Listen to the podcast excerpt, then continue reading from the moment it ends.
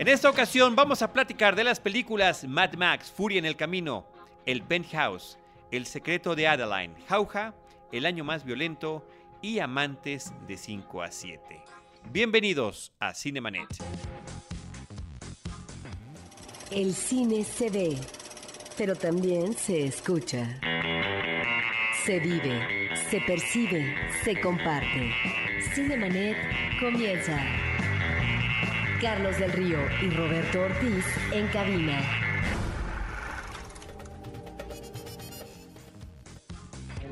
www.cinemanet.com.mx es nuestro portal.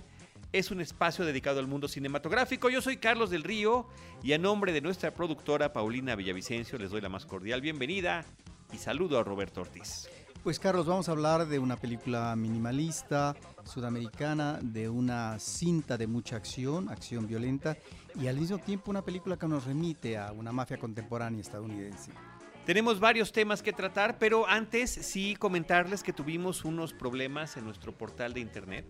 Estuvimos más de una semana con la página sin funcionar. Fue un problema completamente ajeno a Cinemanet. Nuestro proveedor de servicio tuvo un problema serio que además todavía está terminando de resolverse y, les agradecemos a todos y cada uno de ustedes que estuvo al pendiente mandando a través de Facebook y de Twitter mensajes avisándonos que algo estaba mal y que no estaba funcionando. Ya hasta el momento parece que todo se restableció, vamos un poquito atrasados con la publicación de nuestros episodios, pero ahí estamos dando como siempre la batalla, así como Mad Max lo hace en su cuarta entrega en el año 2015 con la película Mad Max Furia en el Camino, bajo la dirección, Roberto, esto es muy interesante y muy gratificante y resulta además una grata sorpresa la forma en la que el propio George Miller, el director eh, y realizador de las películas originales, lo vuelve a hacer en esta cinta ahora protagonizada por Tom Hardy y una excepcional Charlize Theron. Sí, eh, hay que tomar en cuenta que este director Miller pues ya anda en los 70 años, ya es un veterano de guerra, pero toma impulso y lo que sorprende en esta cinta es la forma como maneja las escenas eh, de acción con mucha violencia y obviamente hay un magnífico trabajo de edición y la música también es algo que cautiva al espectador. Es un buen regreso, diría yo, a diferencia luego de otras películas que tienen secuelas y demás de este Mad Max en una cuarta ocasión cinematográfica que realmente logra darle al espectador lo que ya habíamos tenido de una u otra manera en las anteriores uh, cintas. Recordemos que las películas originales de Mad Max se remiten a su estreno, eh, la original en el año de 1979, Roberto, y que eh, tan solo dos años después tendríamos Mad Max 2, que fue El Guerrero de la Carretera, que eh, me parece que es posiblemente la mejor recordada, la más recordada, y a la cual eh, hace una muy clara y evidente alusión esta película. Eh, yo cuando vi los avances, el tráiler de esta nueva cinta de Furia en el camino o Furia en la carretera, como quizás se debió haber traducido, eh, lo único que pensé, bueno, me remite directamente a Mad Max 2, sobre todo por el tema de la persecución en una carretera de un tanque, ¿no? Un camión tanque eh, de gasolina. La sorpresa es que esta persecución, en el caso de esta cinta, dura prácticamente toda la película. Que, eh, persecución de ida y regreso del camino. Sí, y que tiene además, tiene además una serie de, cambios importantes en el contenido que creo que no deberíamos de comentarlo, cuál es, qué es lo que están persiguiendo estas personas en la carretera, porque originalmente en la 2, en la película 2, era, era la gasolina justamente, este preciado elemento. Ahora vemos que tanto el agua como la gasolina son igual de preciadas, pero que existe la forma de tenerla y de controlarlas lo cual genera un poder a cierto personaje llamado Immortal Joe, que me parece que también es una adición magnífica a la serie. Recordemos, digo yo me la paso diciendo recordemos, pero Roberto, esta película está plagada de nostalgia. Las cintas de Mad Max, la primera sobre todo, con ese presupuesto tan bajo que se logró, con la que se logró realizar y el impacto tan grande que tuvo, generó toda una serie de películas que las imitaban y las copiaban de mayor o menor presupuesto. Tan solo estaría la referencia de Mundo Acuático, protagonizado por Kevin Costner, Waterworld, que fue una de las películas más caras de la historia hasta su momento. Y de los momento grandes estreno, fracasos. Y de los peores fracasos comerciales. Era una especie de Mad Max en un mundo apocalíptico, sí, pero que había sido inundado. Y en el caso de eh, las películas de Mad Max, bueno, pues se trata de esta desolación, este mundo post-apocalíptico, donde eh, la tierra parece un desierto. Sí, aquí lo que me gusta del trabajo de guion de esta cinta es la realidad apocalíptica está dada, por lo tanto no se abona mucho más en eh, términos argumentales. Es ya algo que veíamos en, las anteriores eh, películas, pero sí en lo que se centra esta y las otras cintas es en esa realidad extrema, cómo sobrevivir, porque claro, se da la competencia para buscar el anhelado combustible que finalmente va a dar marcha pues a la sobrevivencia humana. La sobrevivencia humana en grupo, la sobrevivencia humana en sociedad. Y aquí es donde me parece que... O en el aislamiento, en el caso de, O- de sí, Max, ¿no? Pero es que son los extremos, efectivamente. Por un lado, y lo vemos también en esta película, es la actitud individualista por parte de Mad Max, que es un hombre decepcionado, desalentado, y en donde finalmente se convierte en lo que ya se había convertido, en un ser errabundo, que finalmente no tiene propiamente un destino, pero en el camino se va a enfrentar a todos los peligros precisamente de estos grupos violentos, delincuenciales y demás, porque no hay otra forma. Y esto es lo que es interesante en esta cinta. El mundo está en la sobrevivencia y por lo tanto lo que sucede dentro de esta sobrevivencia es la reproducción eh, del orden social que se ve en cualquier otra sociedad. ¿A qué me refiero? A que aquí, en este mundo, que un líder, que es el villano de la cinta, está eh, como jefe, encontramos los diversos estratos, Carlos. Por un lado está la masa, a la cual le avientan cascadas de agua para que solamente recojan migajas, es decir, unas cuantas gotas, Apenas para porque sobrevivir. es la manera petulante, soberbia de maltrato y de discriminación hacia finalmente estos seres empobrecidos y finalmente desamparados. Pero también están otros estratos que uno diría son estratos más favorecidos o estratos medios que están en el trabajo de la gran maquinaria, toda esta maquinaria que tiene que producir eh, y que por lo tanto esta producción también se va a manejar de manera privilegiada, diríamos que clasista. Y por otro lado están estos hombres aventureros que se lanzan al desierto en búsqueda de tal o cual combustible y que ahí me parece muy interesante La clase bélica sería. la clase bélica y que tiene que ver con estos guerreros y esta audacia y esta violencia sin límite en donde no hay por parte de estos personajes ninguna limitación en términos de si pueden estar o no en riesgo eh, de acuerdo a su integridad física. Y me llama la atención que efectivamente son cuerpos esbeltos, eh, eh, muy bien pertrechados en términos musculares, pero está también una generación que se va forjando y que próximamente serán esos guerreros. Son unos niños que están ahí. Y eso me parece que es interesante porque se trata efectivamente de ir jalando, de ir metiendo en el camino a esta casta que finalmente está perfectamente distinguida en términos del diseño, eh, del vestuario y del cuerpo, porque no solamente son personajes que están emblanquecidos de sus, eh, de sus pieles, sino al mismo tiempo tienen una serie de tatuajes muy sofisticados. Eso me parece que es interesante cómo el director maneja estos estratos que nos está reproduciendo o indicando que está ahí este modelo de sociedad de explotación, de explotados y explotadores. Así es, Roberto. Y, son varias cosas eh, por las que hace una apuesta interesante George Miller, apuesta que pudo haber perdido y que finalmente los resultados de eh, eh, recepción del público y la crítica han sido favorables, ¿no? Una es dar por sentado que ya sabemos quién es Max. Porque esta película, a final de cuentas, viene a ser una, una especie de relanzamiento con un nuevo actor.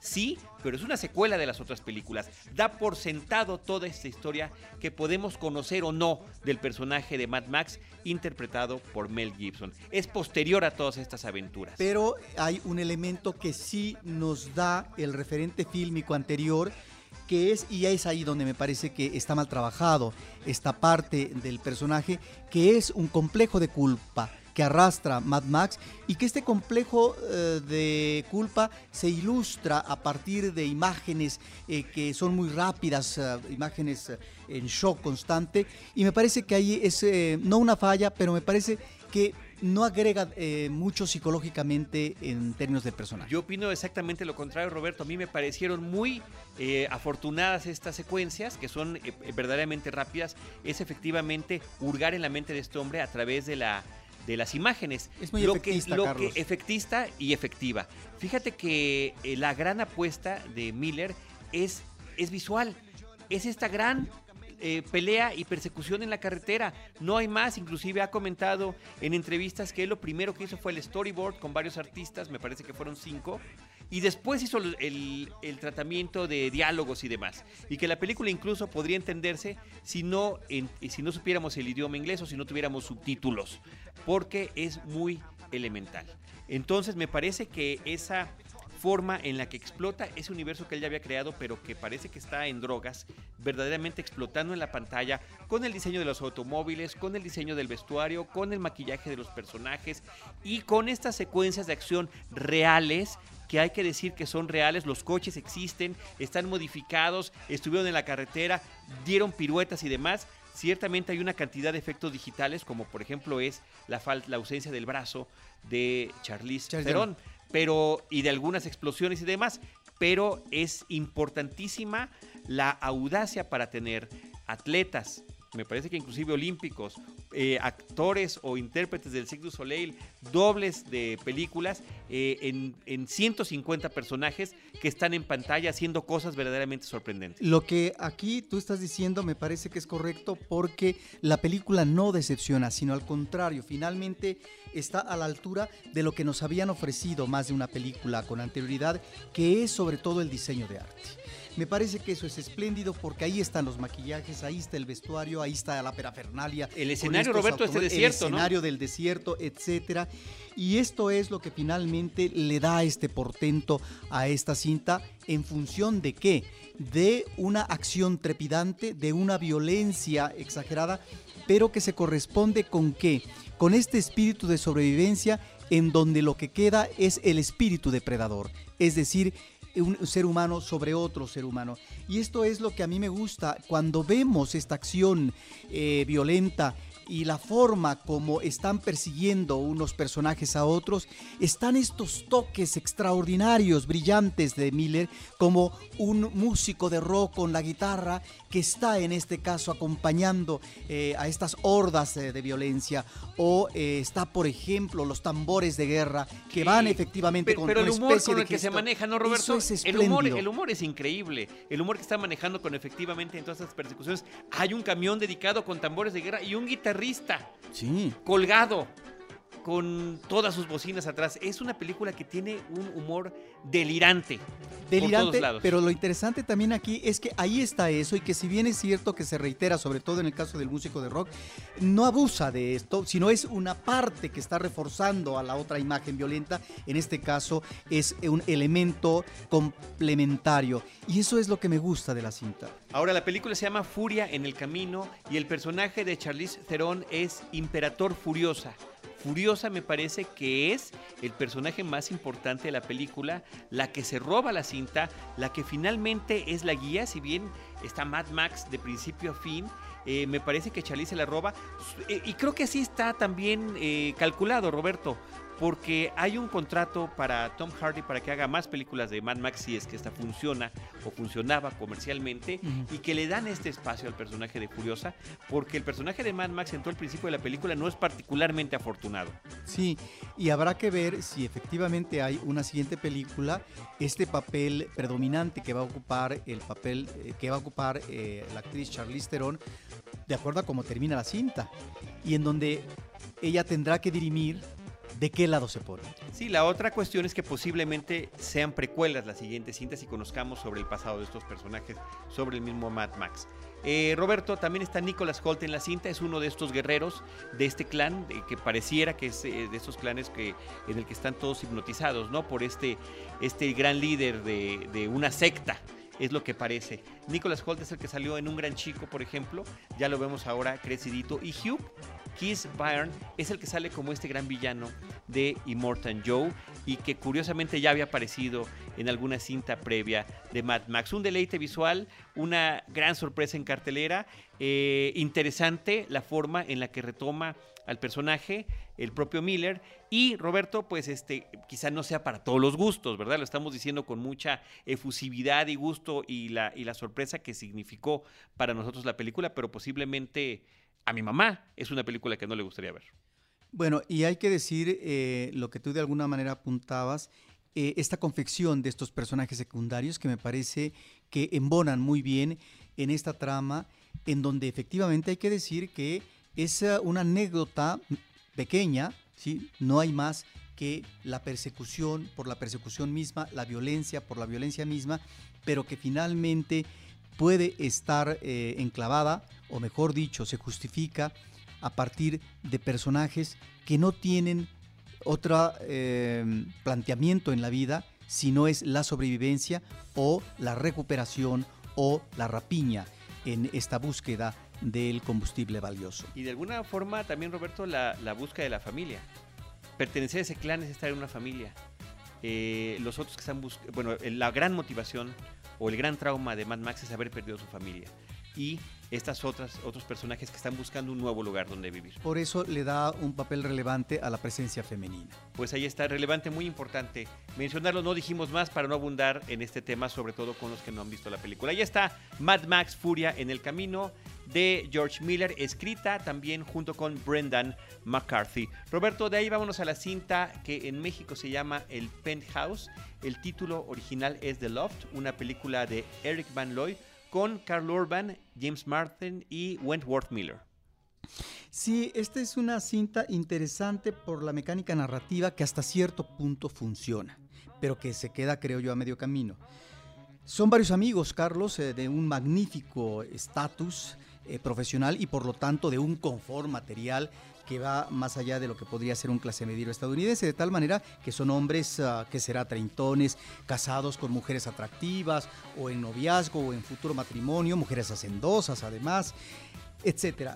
Pero deciden tener un departamento que van a compartir entre varios amigos, creo que son como cinco, un departamento de lujo para poder canalizar, satisfacer los apetitos sexuales que no cubren necesariamente tal vez en esos momentos ya de sus vidas en eh, la vida matrimonial. Para la infidelidad. Exactamente, que tiene que ver con eh, los ligues, que tiene que ver con las amantes que eh, pueden atravesarse en el camino, de tal manera que lo que vemos desde un principio son dos oh, momentos, Carlos, se manejan en paralelo, que es pasado y presente que son las consecuencias que podría tener de tipo carcelario eh, cuando de repente se encuentran un cuerpo femenino ensangrentado en la cama. Ese es el motivo por el cual se desarrolla toda una investigación y en donde sirve esto para que los personajes eh, se reúnan en el mismo departamento y comiencen a confesar, comiencen a hablar de qué otras cosas han sucedido y que nadie sabía, no sabía el otro o los otros, y que finalmente nos hablan de conductas retorcidas, de situaciones escabrosas, etcétera, en donde, bueno, ¿Quién, ¿Quién es realmente el culpable? ¿Quién podría ser el potencial asesino? Etcétera. Bueno, pues de repente el espectador podría eh, sospechar de más de uno. Ahí es donde me parece que la película se queda medio camino, Carlos, porque si bien es cierto que está esta trama que se va desarrollando convenientemente como un thriller de tipo policíaco, y donde hay también elementos de suspenso. Sí, esto es cierto, pero las conductas de los personajes me, parece que no siempre están trabajadas o desarrolladas convenientemente. Inclusive los personajes, aunque son secundarias de las esposas, me parece que ahí tendría que haberse trabajado más en este uh, prototipo. ¿Por qué? Porque finalmente estas mismas uh, personas saben o de alguna manera intuyen que están siendo desplazadas por otro tipo de motivaciones, en este caso sexuales, por parte de los esposos y se convierten entonces en personajes eh, marginales. Pero es una película que funciona en esta mecánica narrativa.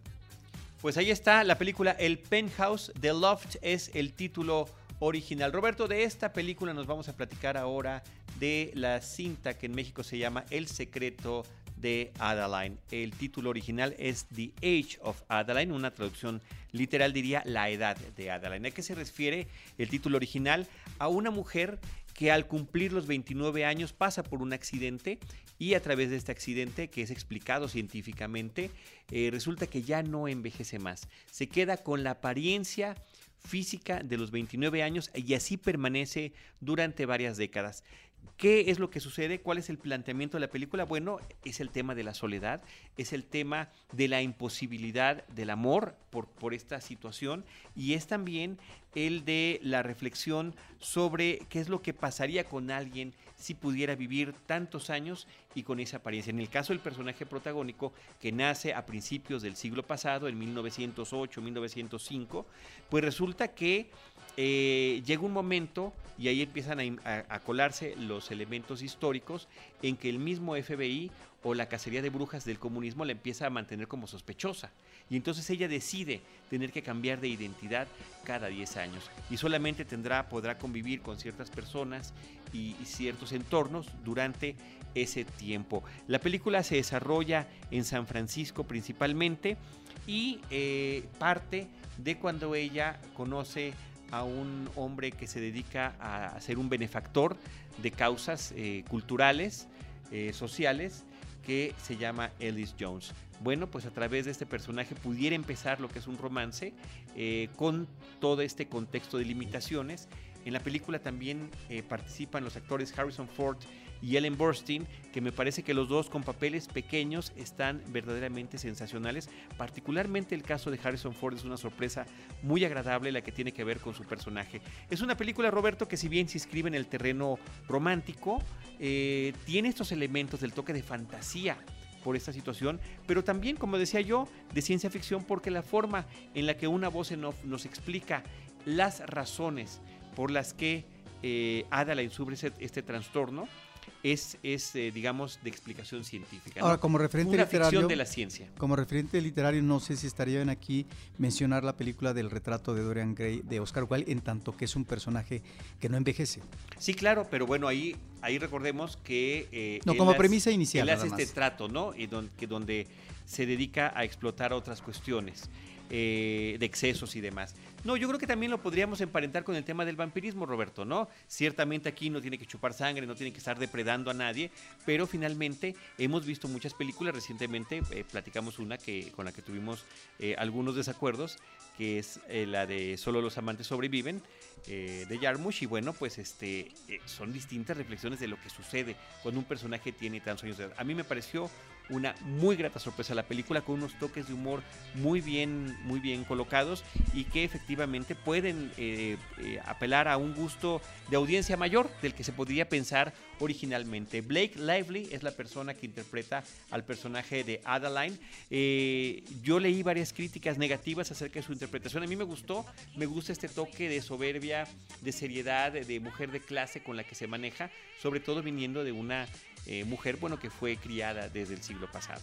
Eh, y la historia de San Francisco también es importante porque desde que se está empezando la construcción del puente es cuando ella conoce al que sería su esposo y el mismo puente también tiene que ver con el desenlace del esposo, ¿no? Eh, y toda la forma en la que San Francisco y sus alrededores están involucrados en esta historia. Yo la recomiendo ampliamente, fue una película que me sorprendió y que no me esperaba, El secreto de Adeline del director Lee Toland Krieger. Este es su tercer largometraje. Los dos previos también tienen que ver con la cuestión de las relaciones interpersonales y las relaciones de pareja. Roberto, de El secreto de Adeline nos vamos a platicar de la película Jauja de Lisandro Alonso. Bueno, este es uh, un director interesante, Carlos, porque él comienza con eh, películas de actores no profesionales y ahora vemos que integra en su reparto actoral de la cinta Jauja a Vigo Mortensen, que es un actor conocido internacionalmente.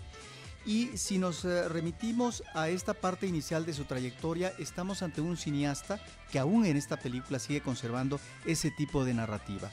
La narración minimalista, de hecho, eh, creo que él estuvo aquí en México hace muchos años y hablaba de que no como influencia, pero que observaba en paralelo en ese tipo de narración, por lo que se refería a los cineastas mexicanos, a personas como Amat Escalante o Arraigadas. Bueno, sí, es un director minimalista en donde hay eh, en la parte inicial de su carrera dos magníficas películas, creo, una de 2001 que se llama La Libertad, otra de 2004 que es Los Muertos. Y ahí lo que eh, observamos son dos personajes, uno que sale de la cárcel y regresa a sus orígenes, es decir, donde está su familia, en una casucha en medio de un entorno selvático, y por otra parte, lo que es la vida cotidiana de un leñador de la pampa, y vemos entonces en ambas cintas este viaje eh, por parte de estos personajes. Y también lo que finalmente, y es aquí donde hay un gran logro por parte de este director, lo que es eh, eh, la integración y la fusión por parte de los personajes con el entorno natural, que es un entorno impresionante, hermoso, pero también conmovedor y un absorbente. De tal manera que ahí estamos ante ese manejo que es una constante en el cine eh, de Alonso, que es el hombre y su entorno. Es decir, no se puede explicar una cosa sin la otra. El hombre finalmente a un entorno que puede ser un entorno extremo, que puede ser un entorno difícil, que puede ser un entorno amigable o envolvente, pero que finalmente el hombre está enraizado, es parte de él. Eso es lo que a mí me gusta de esta cinta y que en el caso de una película como Jauja es creo que un tratamiento diferente porque estamos aquí ante la presencia de Vigo Mortensen que interpreta a un general danés llamado Gunnar Dinesen, que es contratado en el siglo XIX por los argentinos para que él se encargue eh, de combatir y exterminar a las tribus autóctonas. ¿Por qué?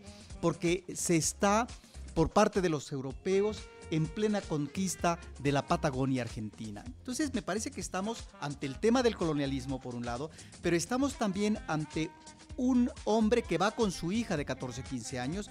Esta mujer es raptada, o no raptada, porque finalmente es un acuerdo entre ella y finalmente un soldado, que eh, se fugan. Y entonces lo que vamos a ver en la película es este viaje por parte del padre a tratar de encontrar a la hija. Y ahí es donde me parece que esta aventura se vuelve una aventura muy envolvente, que puede ser muy eh, seductora para, el espectador. ¿Por qué? porque ahí creo que estamos ante elementos de reflexión por parte del director sobre qué tipo de camino se elige en la vida. O si ante un evento extraordinario estas uh, situaciones de vida son trastocadas y por lo tanto el rumbo ya no puede ser el mismo.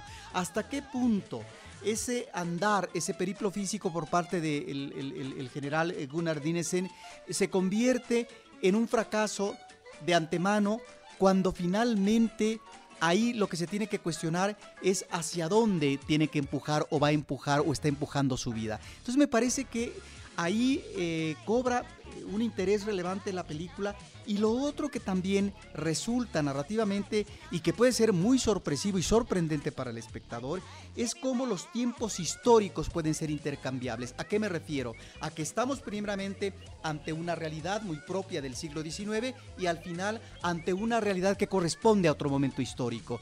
¿Sí? En donde podemos ver a lo mejor uno de los mismos personajes. ¿Qué es lo que está haciendo el director? Bueno, no está dando explicaciones, está lanzando interrogantes y me parece que en ese sentido estamos de nueva cuenta ante un Lisandro Alonso que sigue en una línea de trabajo, sigue en una línea narrativa, sigue manejando esta presencia hermosa, esta presencia imponente del paisaje, en este caso sudamericano, y que realmente es una película que amerita verse con cuidado porque finalmente es efectivamente una cinta que puede provocar un extrañamiento al espectador, pero me parece que son de los directores que están apuntalando, que están dando eh, los pasos interesantes y experimentales de el otro cine que no es necesariamente el cine comercial, no obstante que está apostando hacia una posibilidad tal vez más reconfortante con la taquilla al contratar a un eh, actor como Vigo Mortensen. Hay que recordar que esta película obtiene el Festival de Cannes en la sección Una cierta mirada el premio FIPRESI. Pues hay que decir también eh, bien por el caso de Vigo Mortensen que vemos que ha incursionado en todo tipo de, filmografías internacionales, que desde El Señor de los Anillos, que es lo más conocido que tendrá, ha pasado por diferentes países eh, y además en diferentes idiomas. porque el señor es políglota. Y aquí eh, hay que resaltar la fotografía, Carlos. Es eh, de Timo Salminen, no sé si lo pronuncié bien, que ha sido un fotógrafo habitual en el cine de Kaurisma, que ha hecho otras cosas, pero realmente la fotografía es excepcional. Jauja de Lisandro Alonso. Roberto, seguimos con la película El año más violento, A Most Violent Year. Es una película dirigida por JC Chandor y protagonizada por Oscar Isaac y Jessica Chastain. Está ubicada en el Nueva York de 1981. Me parece que hay una recreación de época excepcional en lo que tiene que ver con automóviles, vestuario, escenografía, el diseño de arte y detalles que, eh, por ejemplo, en alguna primera toma que se ve la isla de Manhattan desde lejos, aún se ve ahí en el, en el panorama las Torres Gemelas. Si uno no pone atención, quizá no lo vea y me parece que no se vuelve a ver a lo largo de la película. JC Chandor es director de dos películas previas como El precio de la codicia, eh, que habla sobre esta debacle de la bolsa de valores en la crisis del 2008. Que es una película muy interesante. Muy interesante y también otra muy interesante que es Todo está perdido, All is lost, con Robert Redford, este hombre que está en el mar en este barco que a punto de naufragar. Eh, la película El año más violento me parece que, a reserva de lo que sigamos comentando ahorita Roberto, tiene un tono y un ritmo muy peculiar que no deja de ser hipnotizante. Eh, para el espectador. Sí, y además eh, que esto lo maneja muy bien el cine hollywoodense o ciertos directores, es una película que nos remite en buena medida a la mafia a los personajes de la mafia. pero no es una película sobre la mafia, curiosamente, eso es muy interesante. Pero, pero no porque el personaje esté enclavado en la mafia, porque al contrario, es un personaje que trata de manejar su vida, su carrera, ¿sí? al margen de en lo que de las actividades ilícitas. En, lo que finalmente es la actividad propia del capitalismo estadounidense, en donde se puede lograr el éxito a través del negocio por el camino legal.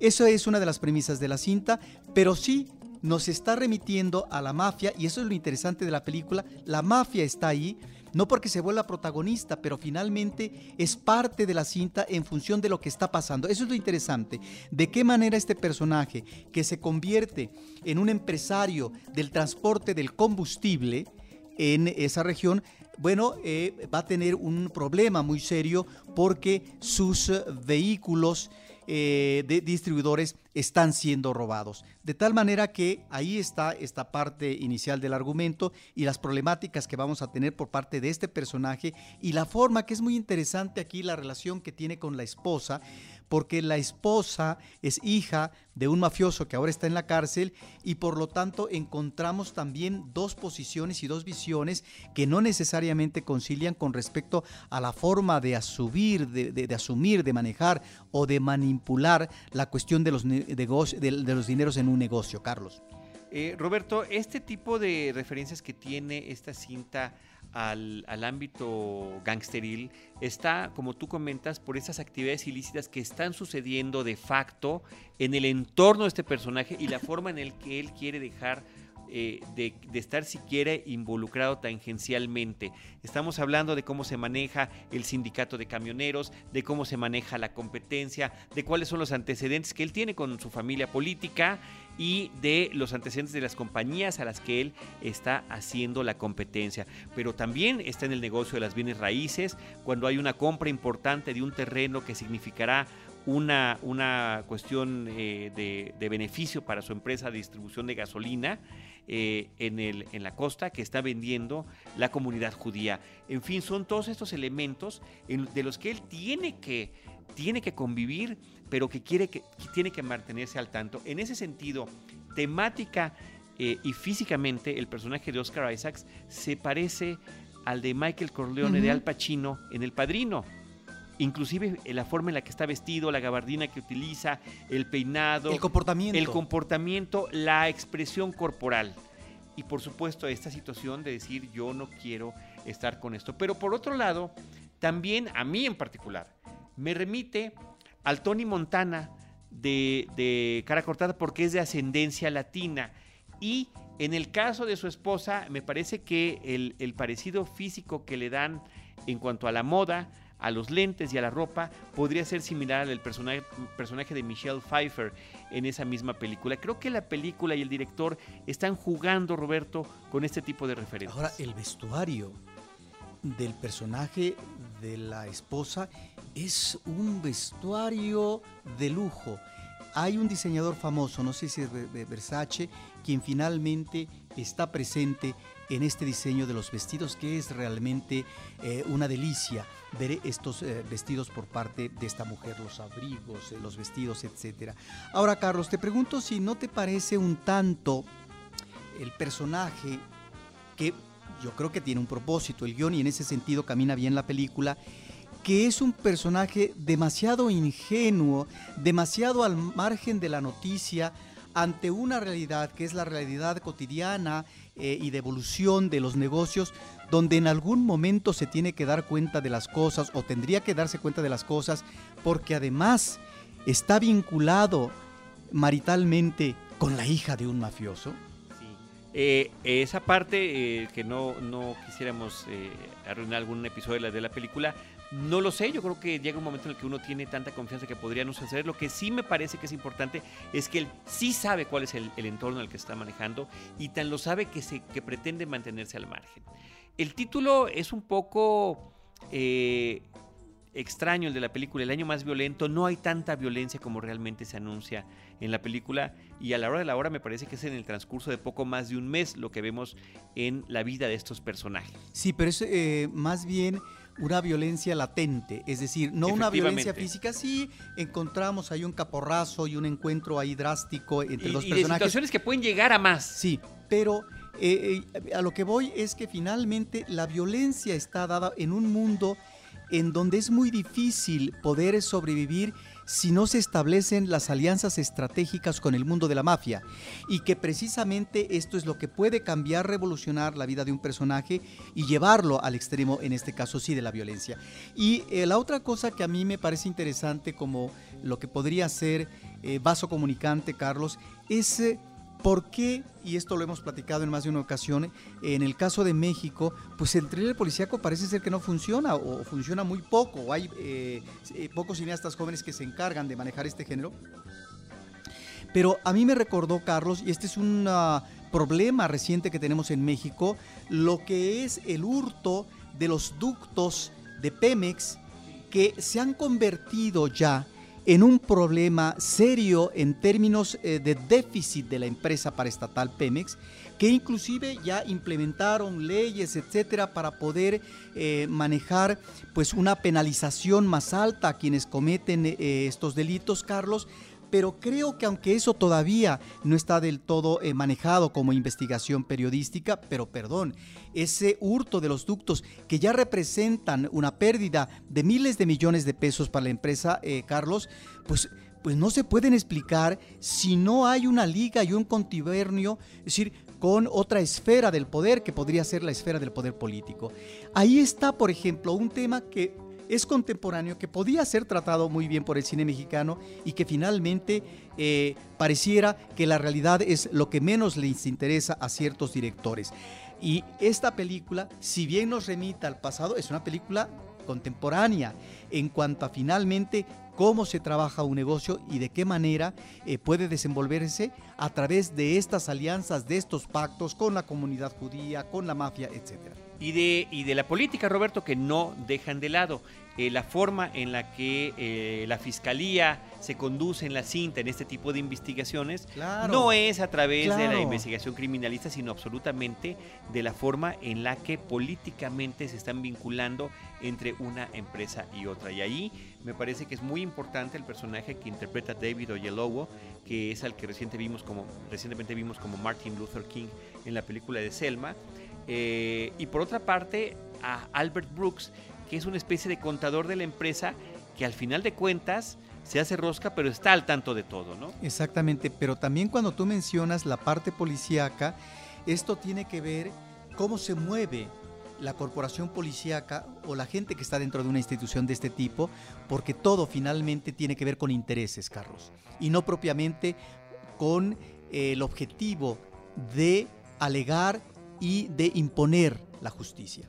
Pues ahí está esta película muy interesante, Roberto. Yo creo que hay muchas, muchos temas que comentar al respecto. Creo que es una cinta que se presta al diálogo eh, y a una serie de interpretaciones y referentes que puede tener la cinta de JC Chandor el año más violento. Roberto, vámonos con la última película que comentaremos en este episodio que es Amantes de 5 a 7, 5 to 7, título original. Víctor Levin es el director y Anton Yelchin y la espléndidamente bella Berenice Marloji en los papeles protagónicos. Efectivamente, la actriz Carlos tiene una presencia que muy atractiva. Es eh, eh, una actriz eh, que en su personaje, una mujer treintona, casada, tiene dos hijos pequeños y un chico la encuentra y se da el romance. Es por lo tanto una cinta romántica es realmente un personaje fresco, espontáneo, donde, y eso es lo interesante, el tratamiento del personaje más que de él, de ella, que ya es una mujer comprometida, que tiene un proyecto de vida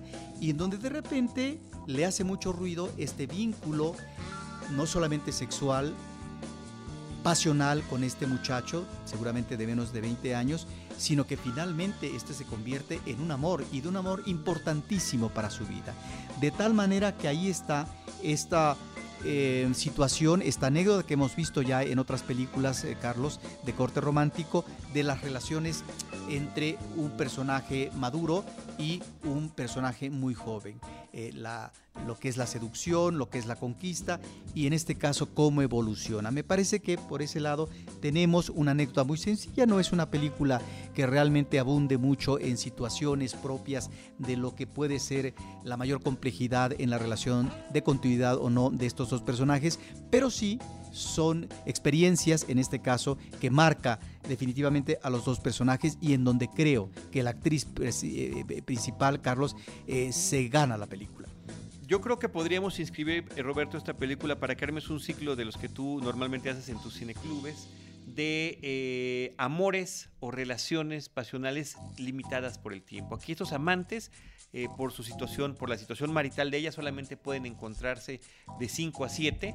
Hay una película que me parece muy divertida, basada en una obra de teatro del 78, es la película, imagínate Roberto, Same Time Next Year, es una película con Alan Alda y Ellen Burstyn, que justamente platicábamos hoy, y es estos amantes que a lo largo de muchos años se encuentran solamente una vez al año en cierto lugar vacacional donde se conocieron, y a, lo largo de estos encuentros que tenemos estamos viendo el evolucionar político, social de un país, a la vez que la forma en la que evolucionan sus relaciones personales y familiares de cada uno de ellos dos.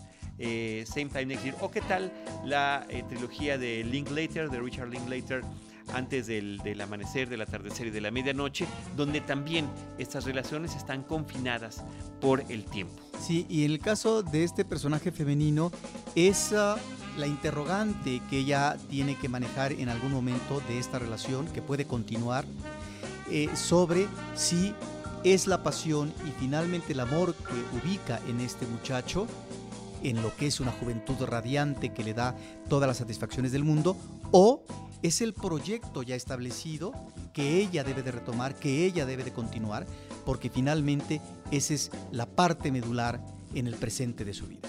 Eh, recordemos que Berenice Marloji había aparecido en la película de Skyfall, la cinta previa de James Bond, como una de estas chicas Bond, en el personaje de Severin que tiene un desenlace trágico, como muchas de las chicas Bond en el cine. Es realmente una belleza que cautiva. Pues Roberto, ahí están las películas que hemos comentado en este episodio.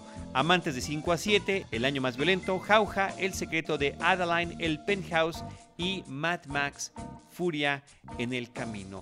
Eh, quiero agradecer a Alfredo Poblete de Anchor Sound que el día de hoy nos está apoyando con la grabación del episodio y con su edición. Y eh, también a todos ustedes por acompañarnos eh, y tolerar esta situación técnica que tuvimos en estos últimos días. Gracias por seguir con nosotros. Recordemos eh, que estamos en redes sociales, arroba Cinemanet en Twitter, facebook.com diagonal Cinemanet, Cinemanet 1 en YouTube, que pueden inscribirse también a través de iTunes y dejar comentarios como usuarios registrados en las descargas de Cinemanet y por supuesto en nuestro portal, siempre y cuando funcione, www.cinemanet.mx. En cualquiera de esos espacios les estaremos esperando con cine, cine y más cine.